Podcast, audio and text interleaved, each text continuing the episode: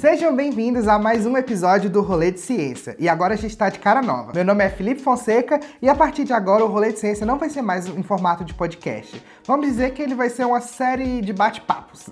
Os vídeos agora serão mais curtos, eu vou trazer uma pessoa de cada vez, um especialista de alguma área, para a gente discutir sobre o tema, e ele vai ser postado duas vezes por mês. No episódio de hoje a gente vai falar sobre um tema que é muito polêmico. Não, não são mamilos. a gente vai falar de saúde mental na área acadêmica acadêmica e científica. E hoje aqui no Rolê de Ciência eu trouxe o Denner Cardoso Mello para ele falar um pouquinho sobre saúde mental, sobre como você passar, superar aquela crise de ansiedade que você está passando por causa do seu TCC, entendeu? Aquela sua crise de impostor, então hoje a gente vai conversar sobre tudo isso com ele. Denner, obrigado pela sua presença aqui. Você pode falar um pouquinho pra gente é, do seu background, o que, que você faz? Oi, Felipe. Oi, galera. É um prazer estar aqui. Então, como o Felipe falou, meu nome é Denner e apesar de ter formação em fonoaudiologia, minha carreira científica é voltada para a saúde mental e hoje eu faço doutorado em psiquiatria lá nos Países Baixos, na Universidade de Groningen, que foi onde eu conheci o Felipe.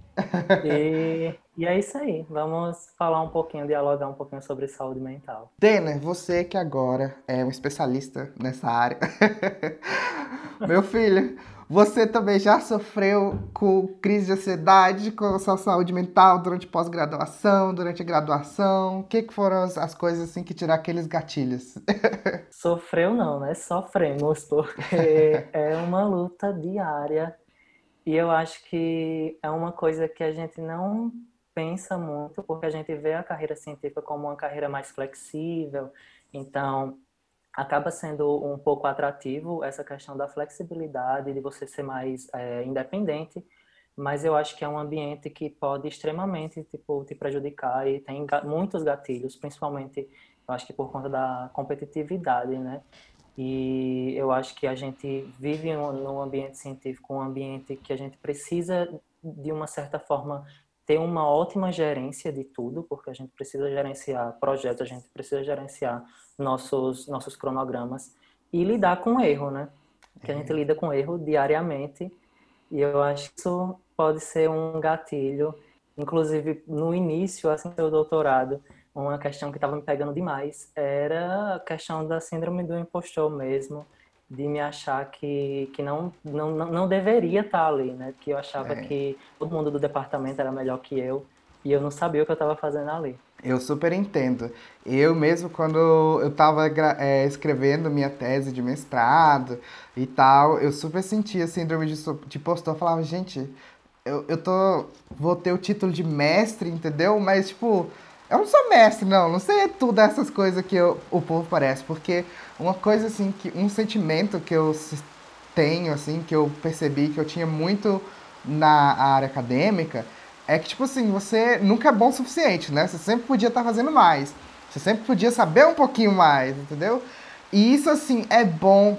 É, por um lado, tem a, a o argumento de, tipo, sempre te manter é, empenhado, de aprender mais coisas, mas eu acho que isso aí é o que engatilha a síndrome do impostor, porque é foda.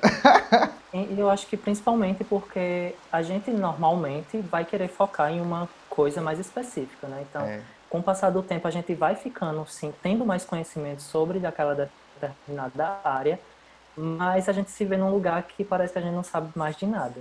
Uhum. Então a gente sabe um pouquinho, tipo, muita coisa sobre quase nada, e o resto fica essa coisa da gente achar, tipo, como é que eu posso ser mestre, como é que eu posso estar fazendo um doutorado. É, por exemplo, eu estou fazendo doutorado em psiquiatria, eu não sei nada de psiquiatria que seja muito fora do que eu estou fazendo. Então, eu acho que é uma questão assim, tipo, exige muito de você trabalhar em si, que é. você merece estar ali, né? É, eu concordo. E sem contar que tem aquele negócio que você falar de saúde mental entre o meio acadêmico e científico, eu acho que ainda é meio tabu, assim, porque se você fala que você está estressado, que você está sofrendo ansiedade, muita gente vai falar assim, principalmente se você é estudante, você está no mestrado, você fala assim, tô cansado. Quantas vezes eu já ouvi falar, Mas você só tá fazendo mestrado. Você nem fez um doutorado ainda, já tá cansado, já tá com ansiedade. Você não passou por nada ainda, mas é tipo assim, meu irmão, eu tô aqui tendo crise de ansiedade no meio da apresentação e você tá falando que o que eu tá te meio que desvalidando o que eu tô sentindo, sabe? É, você concorda, assim, que o meio acadêmico ainda é muito. Uh, não quero dizer tóxico, mas dizendo tóxico é, é, é, sobre, sua, sobre a saúde mental das pessoas, entendeu? O que, que você acha sobre isso? Eu, inclusive, eu concordo da gente colocar o termo tóxico mesmo, porque principalmente eu acho que a gente está num período de transição entre uma cultura na ciência que é muito tóxica, que é a cultura de que você tem que trabalhar, tipo, trabalhar 24 horas, porque é, você tem que terminar, você tem que publicar, então muita pressão de todos os lados, uhum. e você, para ter sucesso, você precisa fazer o, o, o possível e o impossível para uma, uma transição para uma cultura que a gente se importa mais com, com a saúde mental. Então, eu acho que, que o interessante desse período né, de transição é que a gente tem supervisores, a gente tem professores que vêm dessa cultura e eles acabam colocando sobre a gente toda essa questão, né, querendo pressionar a gente. É, e a gente tá, vem lutando para tentar fazer justamente, e a gente vem lutando para tentar fazer uma coisa de tem muito embate, né? Porque a gente tem culturas diferentes nesse uhum. momento dentro da ciência. Mas a ciência ela veio sendo construída dessa forma, né? Inclusive as pessoas têm essa visão de que quem quem é cientista, quem é professor, tá ali porque ama e tem que fazer aquilo sem questionar, que não precisa ter fazer nada, a vida é aquilo, né? E é. você não pode não pode nem reclamar um pouquinho que já está dizendo então você não ama, já começa a questionar a sua dedicação na profissão. Exatamente. Aí você começa a ficar depois do horário, dentro dos laboratórios, escrevendo tese no final de semana, você nunca tem descanso, entendeu? Isso aí vai acumulando e te deixa doido. E aí a hora que der também, que, que explodir, aí vai ser terrível. Aí que você vai falar, meu Deus, eu preciso de tratamento, entendeu? Gera uma, uma depressão, uma, uma crise de ansiedade, um negócio. E o pior Sim, disso tudo. A gente só percebe quando já tá. A gente só percebe quando já tá, o negócio já foi por água abaixo. Né? E isso no contexto assim normal, de faculdade normal. Agora imagina agora que a gente está no meio de uma pandemia que as, as cobranças continuam as mesmas, entendeu? Sendo que você está num estado totalmente diferente de trabalho, de relações, de até de espaço que você trabalha e a, cobrança continua a mesma. Como que a gente poderia, por exemplo, é, ter uma, uma saúde mental melhor, algumas práticas que a gente pode fazer nesse momento de pandemia que a gente está com essas mesmas cobranças. O que, que a gente pode fazer para a gente conseguir manter a calma e conseguir fazer as coisas direitinho? Você tem alguma sugestão? Então, eu acho que tem duas coisas que são muito importantes e que, pelo menos, tem sido muito interessante para mim nesse período de pandemia. E eu comecei o doutorado na pandemia, então às vezes parece até estranho que eu não me sinto estar fazendo um doutorado porque eu não estou tendo nada da experiência que eu imaginava que seria um doutorado. Mas eu acho que duas coisas que, que foram e estão sendo importantes para mim: expectativas, com certeza, e planejamento. Uhum. Expectativas porque a gente normalmente já espera demais quando a gente está fazendo ciência, quando a gente planeja a gente sempre espera muito mais do que o que a gente pode realmente fazer. É. E eu acho que levou um tempo para eu perceber que eu não deveria estar esperando tanto de mim. Porque a gente não está vivendo no, no, no, momento normal. A gente não está tendo o espaço, a gente não está tendo a estrutura que a gente deveria ter, que a gente normalmente teria. Então, a primeira coisa é baixar essas expectativas é, sobre a gente, sobre o nosso trabalho, sobre a nossa produtividade.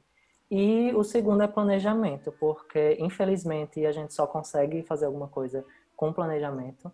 E inclusive eu tive participei de um workshop é, no início do doutorado e foi muito interessante uma coisa assim muito simples que que me foi dita durante o workshop que eu nunca tinha parado para pensar, que é o quanto, quanto de tempo efetivo você trabalha. Então, normalmente você faz uma, você trabalha oito horas por dia quando você está trabalhando na universidade, mas efetivamente você trabalha no máximo seis horas, porque você faz um intervalo, você bebe um café, você conversa com alguém. Então, para mim, quando eu fiz essa transição totalmente para trabalhar de casa, eu queria trabalhar oito horas e era oito horas sem parar. E levou um tempo para eu conseguir perceber que não, tipo, isso não está é. certo. E hoje eu acho que eu consigo trabalhar efetivamente cinco horas e olhe lá, porque eu sei que se eu tivesse lá com toda a, infraestrutura que eu deveria ter, eu trabalharia seis horas. Então, como é que eu posso dizer que eu vou fazer o mesmo trabalho em casa? Então, é, hoje eu consigo planejar bem mais assim de eu não espero muito da minha semana e eu sempre um dia da semana para sem nada planejado porque tudo que for sobrando da semana eu deixo para fazer nesse último dia. Uhum. E eu acho que isso, é, quando a gente olha assim, parece não ter tanta relação com a saúde mental, mas tem me ajudado bastante porque eu tirei assim muita pressão que, que eu colocava né, sobre mim e consegui focar em outras coisas, porque eu acho que até mesmo assim a gente nesse momento precisa de tempo para realmente pensar para refletir, porque não é um momento comum. A gente tem perdido é, várias pessoas, inclusive a gente, a gente, às vezes perde pessoas queridas. Então a gente tem que se dar o espaço, se dar o tempo de fazer essas outras coisas e não focar tanto é, no trabalho, não focar tanto no diploma, que um dia ele vai sair. Não, e você tocou num assunto aí que foi a da autocobrança, que eu acho assim que foi o que eu, é, durante meu mestrado, eu acho que assim, eu sempre achei que eu tinha uma saúde mental boa, que eu era muito controlado emocionalmente, né? Só que aí, meu filho, no mestrado foi tudo por água abaixo. no final do primeiro ano do, do mestrado, eu já tava assim, fazendo um, um estágio que era muito difícil, entendeu? Então, tipo assim, eu sempre me cobrava muito para ter o resultado. Quando eu tava fazendo o meu é, estágio final, que na metade do meu estágio final chegou a pandemia, e aí, meu filho, além das cobranças externas, vinha a cobrança interna, entendeu? E aí eu meio que fiz um shutdown, assim. Você se cobra muito. É uma coisa, assim, que a gente do meio acadêmico, a gente tem uma autocobrança muito grande. E não era nada fácil, sabe? Tipo, você ter crise de ansiedade, você sentar na frente do computador e ficar olhando para ele por três horas e não conseguir escrever uma linha, entendeu? E, tipo assim, você se sente meio acuado de conversar com seu supervisor, com seus colegas sobre a, a sua saúde mental, como tá boa, que o povo fala, ih, esse menino precisa de terapia, tá doido. Que ainda tem esse estigma. O que, que você acha, assim, que é umas coisas que a gente podia fazer dentro do laboratório, do seu, da sua área de trabalho, que a gente poderia fazer para ter para promover assim um, uma saúde mental melhor dos seus colegas, dos seus alunos, dos seus é, até dos seus supervisores. Eu não sei se os, os supervisores também sofrem com saúde mental. Normalmente é só os alunos. O oh. que, que você acha? Eu acho que afeta todo mundo e principalmente quando a gente está numa posição de estudante, existe muito mais essa cobrança, né? Porque a gente está é, explicitamente sendo avaliado o tempo inteiro. E eu acho assim, hoje eu trabalho num grupo de pesquisa que me dá um apoio total, principalmente em, relação à saúde mental também. Então, uhum. eu consigo ver esse suporte de me perguntar como tá as coisas, de chegar para planejar junto comigo, de, de me acalmar mesmo e de perceber quando eu estou me cobrando demais, quando eu estou muito estressado, quando eu estou muito ansioso. Então, eu acho que é importante a gente ter essas pessoas que, que observam. E eu acho que, que faz parte também dessa transição, né, que eu falei no início, que eu tenho pessoas no meu grupo de pesquisa que, que são mais jovens, que estão começando a carreira. Então, eu acho que é mais fácil para essas pessoas perceberem e, e nos olharem de, de, de igual para igual e de, de lerem, né? Como, como a gente está se sentindo. E eu acho que se você não tem esse seu grupo de pesquisa, ou você tenta ser essa pessoa, ou você tenta puxar pessoas que façam isso, porque é muito importante que a gente esteja olhando um para o outro, né? Que a gente consiga perceber. E eu acho que até de supervisor também, é, vários momentos eu já con consegui perceber que, que, que, meu, que a minha supervisora estava passando por um, por um período mais ansioso, por um período que tinha mais projetos para terminar. Então, eu acho que cabe a gente, é, às vezes é claro que é difícil a gente se colocar numa posição e dizer, ah, você está precisando de ajuda, você quer conversar. Mas só de você, sei lá, tirar alguma coisa que ela, que, que ela precisaria fazer, ou de dizer que ela não precisa ter tanta pressa. Então, as pequenas que a gente vai tentando melhorar a atmosfera do, do, do grupo que a gente está trabalhando, né, do laboratório. O que você falou é muito importante mesmo, criar essa rede de apoio, né, com seus amigos, seus colegas de trabalho, para ver como é que a gente é, pode superar isso, né? Porque é muito estranho, como é, eu juro para você, eu até hoje não vi uma pessoa que fez pós-graduação, mestrado, doutorado, e até hoje, e, e, não sofreu, assim, um pouquinho de, do, de ansiedade, de depressão, isso mostra que tem alguma coisa errada, não é? No sistema, nesse sistema. Sim, existe com certeza. O sistema está totalmente, é, totalmente prejudicado no momento e vem já dessa cultura e a gente foi só deixando ir, né?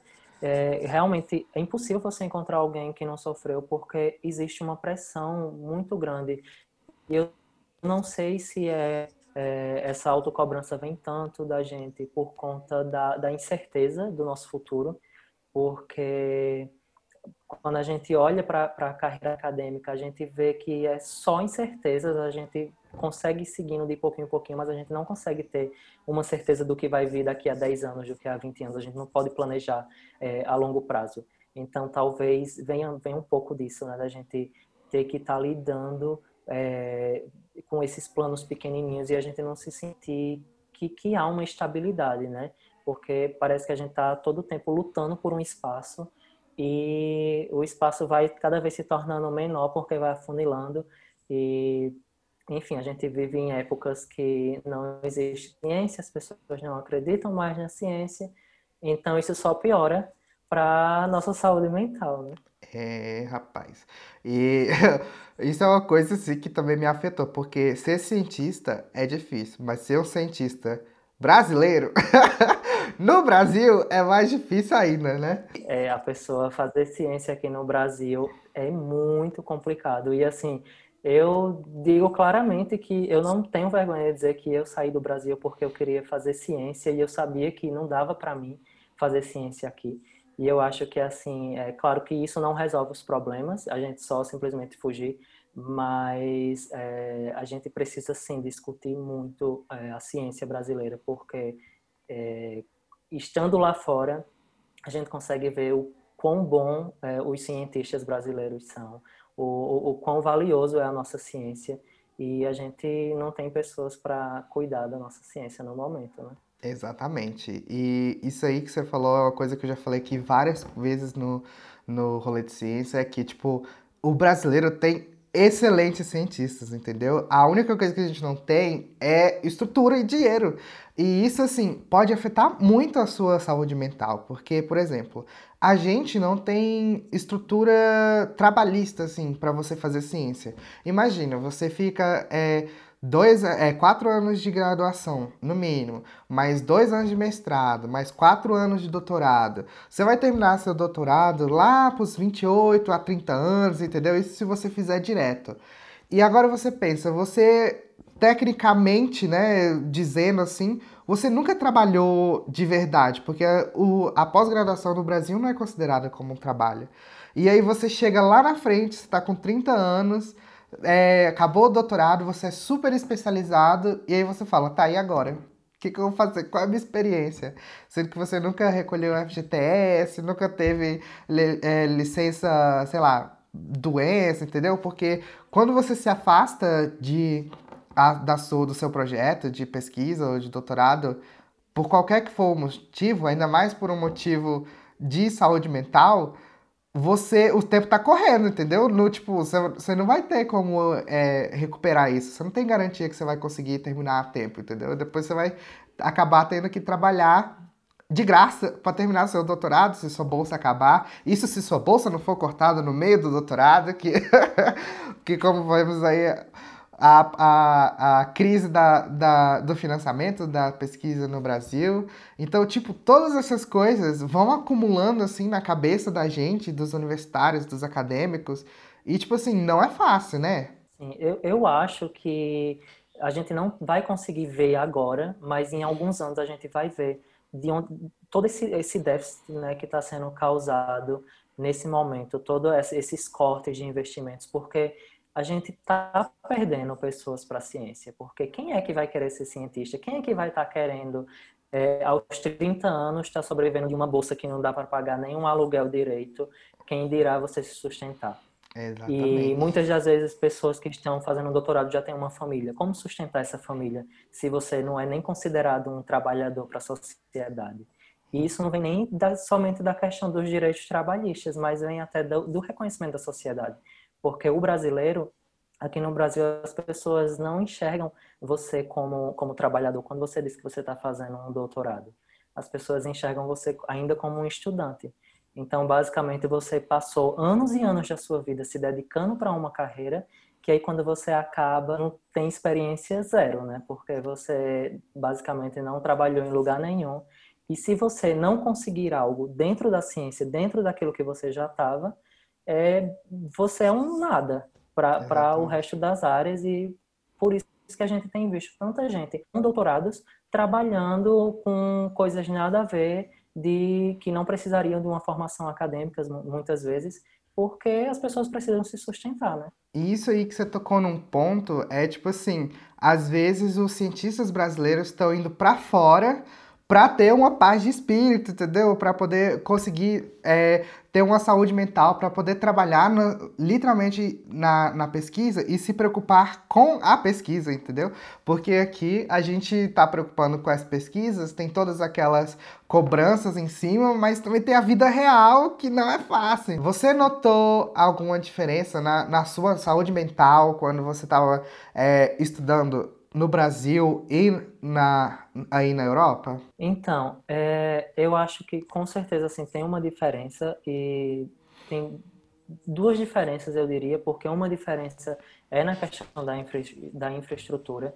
A gente não pode negar que a gente indo para fora do Brasil, a gente indo para a Europa, a gente vai ter uma infraestrutura melhor, muitas das vezes, porque aqui no Brasil a gente não precisa, como você falou, se preocupar apenas com a pesquisa, mas se preocupar em ser investido, se você vai ter o material que você precisa, se você vai ter um salário no final do mês, se a bolsa uhum. vai ser cortada ou não. Então, eu acho que tem essa questão da infraestrutura e da segurança que você consegue, mas também da própria cultura que eu acho que existe na ciência lá fora. Eu acho que, que a gente consegue levar de uma forma mais leve, mesmo eu estando em um lugar que, que na Holanda a gente sabe que é, eles são muito competitivos, eles são muito exigentes. E eu sofri demais com isso no início para conseguir entender o meu lugar naquele, naquele espaço. Uhum. Mas eu acho que, que existe menos pressão sobre tudo isso, talvez um pouco mais de cuidado e que eu não tinha aqui no Brasil. Não sei como como tá atualmente, né? Mas eu pelo menos não tive. Dena, estamos quase aqui no final do, do rolê de ciência. E eu queria que você só deixasse algum conselho para aquela pessoa que está começando é, a pesquisa ou na área de saúde mental, igual você está fazendo, é, ou a pessoa que está começando, que está no meio do doutorado e está se sentindo para baixo, como que ela pode lidar com isso? Você pode deixar para gente algum conselho para pessoa poder, alguns recursos, talvez, é, na internet, que a pessoa pode, possa ir atrás, se a pessoa deve ir procurar terapia.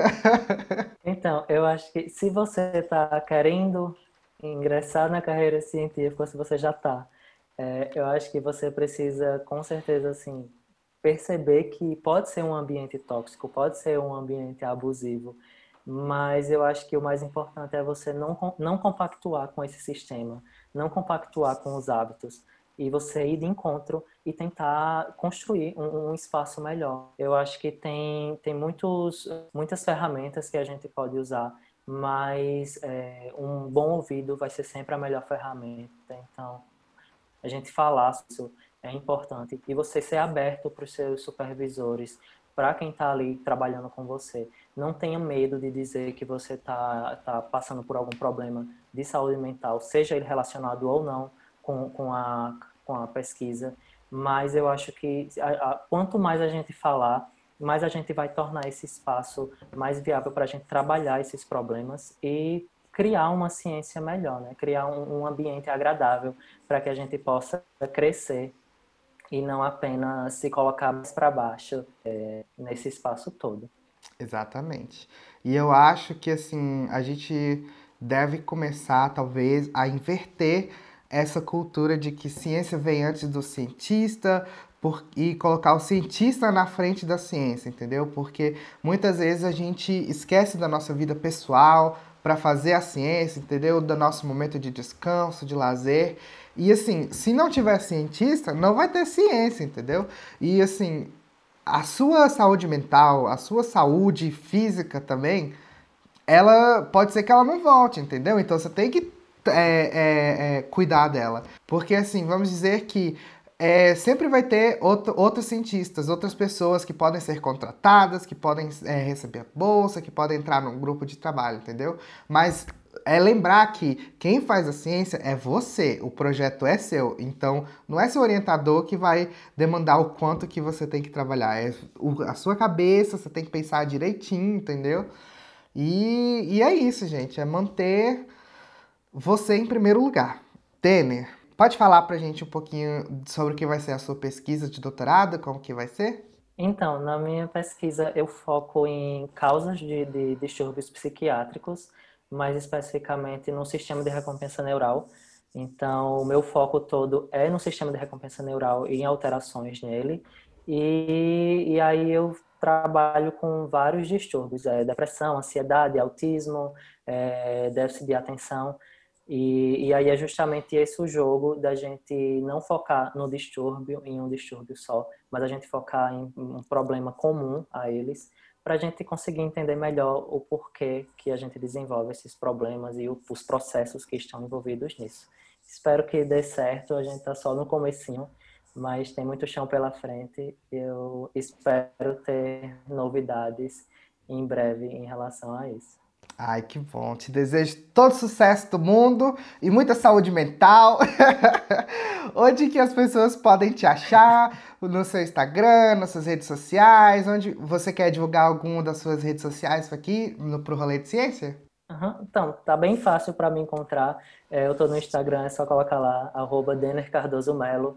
Tô no YouTube também começando aí, tentando dialogar um pouquinho sobre saúde mental. Então, eu estou nesse início tentando levar, junto com a carreira científica, um pouquinho de produção de conteúdo para o Instagram e para o YouTube. Então, é só me procurar lá para a gente conversar mais. Então é isso aí, eu vou deixar os links aqui na descrição e sigam ele, que eu já vi lá no Instagram dele que ele tem as, as diquinhas e fala sobre saúde mental. Eu achei super válido, super legal e é muito bem feito. Denner, muito obrigado é, por participar aqui. Até a próxima, quem sabe. Se você quiser que eu participe também do seu canal, tamo aí. Obrigadão, viu? Até. muito, muito obrigado pelo convite. E a gente se vê sim. Esse convite vai sair para você também participar do meu espaço. Oba! Então tá, obrigado, viu, Denner? Tchau. Muito obrigado a você que acompanhou esse episódio até o final. Tem mais outros vídeos do Rolê de Ciência por aqui, é só procurar aqui no meu canal. E não se esqueça de deixar o like, de se inscrever aqui no canal, de comentar, manda lá no grupo seu, no seu grupo do WhatsApp com os seus amigos pesquisadores, cientistas, pro seu primo que quer entrar na área da ciência. Que a gente aqui do Rolê de Ciência já cobriu vários tópicos tópicos interessantes. Siga também o Rolê de Ciência no Instagram para você saber quando tiver episódio novo e me segue também lá no Instagram no explore por aí, que sou eu, é meu perfil pessoal. Obrigado por assistirem e até o próximo episódio.